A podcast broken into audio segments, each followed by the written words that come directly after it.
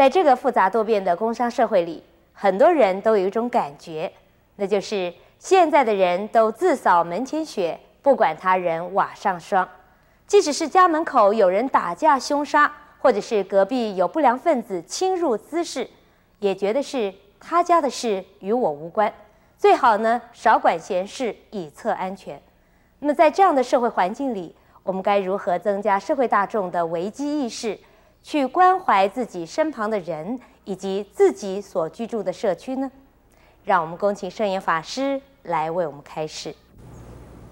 这有两种观念啊，第一种啊，就是孔夫子所说的“乱邦不入，危邦不居”，也就是说，混乱的场面呢，不要进去，不要参与；危险的场合啊，你不要停留。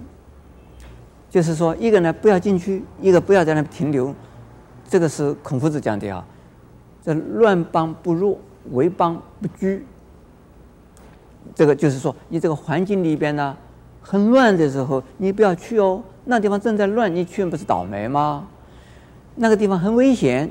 你住正在还在里边，你还在这里住了什么？危险了，要火烧烧到你了，你还不走吗？这个观念是孔夫子讲的，应该没有错了。另外还有一个观念，叫做什么呢？叫做隔岸观火，就是隔着一条岸，河那一边呢是火，烧也怎么样烧也烧不过来的了。因为中间一条河嘛，这隔着岸看那一边的在失火啊。这个在欣赏呢，还是在观望呢？大概多半是观望，而不是欣赏。这个正常吗？正常，人都是这个样子的。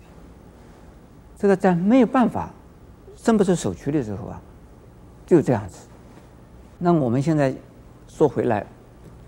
有的人正在你的面前呢，被枪打死了，或者是正在有一个人拿着枪啊，在你面前打死另外一个人，正要打他，你这个时候，你就挺身而出，你说你不要打他，你打我吧，那你不是送死吗？你出去只是多死一个人，衣食无忌的。要不要救啊？你没办法救。但是这种情形下，被打倒了的人，你要照顾他了。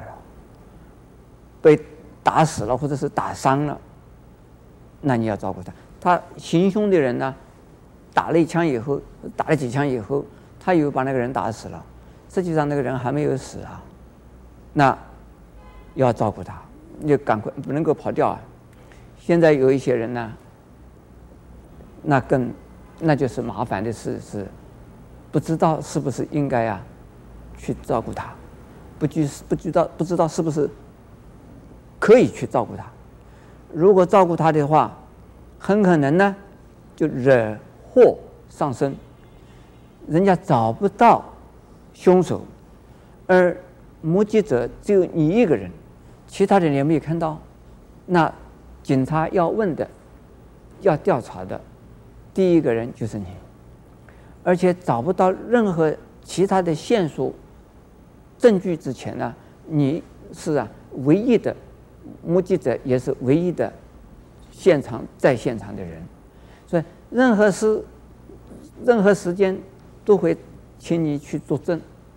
说不定啊，给你调查再调查，调查再调查。因此呢，有许多人呢，能不管，尽量的不管，叫做袖手旁观，不是隔岸观火，因为怕惹祸上身呢、那我们这样子对吗？作为一个佛教徒来讲，不可以这样子做。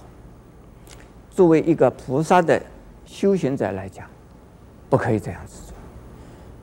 我们呢，明明不能够救那一个人，也没有办法说出出面呢，阻止另外一个人要杀掉另外一个人呢，那我们就不能阻止的。如果你能够阻止，就要阻止喽。如果你在这个凶手的后边，明明你的体格身体也蛮大的，你在他的后边，那个凶手也没有看到你，这个时候你应该要抱住他喽，应该抢他的枪喽。这个时候可能你会受伤，也可能受危险。但是为了救一个人呢，这个时候应该要义不容辞。这个就是啊，为了救人，自己受伤。也应该是值得的，自己冒危险也应该也是值得的。像这种人，我们现在比较缺少了，也不能说没有，有这种人哦，还是有的。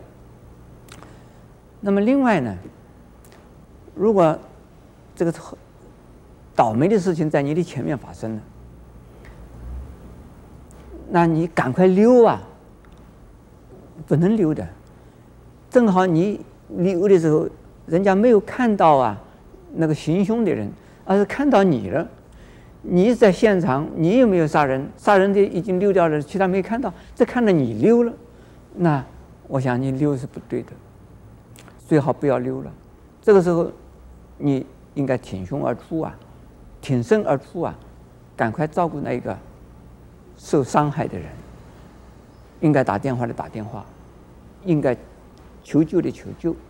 应该送医院的送医院，你要把他赶快救他，救人要紧，不要再考虑啊，说自己会不会被陷害了，自己会不会啊被啊连累了，自己会不会啊？因此啊老是要上警察局要上法庭了，不考虑了，救人要紧啊，你考虑的太多，你既然在现场，可能你根本就是没有办法逃避。或者是逃脱那个关系的，所以，尤其是你逃脱不了，为什么你去不去救人呢？那么现在的许多的人呢，都弄不清楚，所以大家为了求自保啊，因此呢，就见死不救，这个是不好的。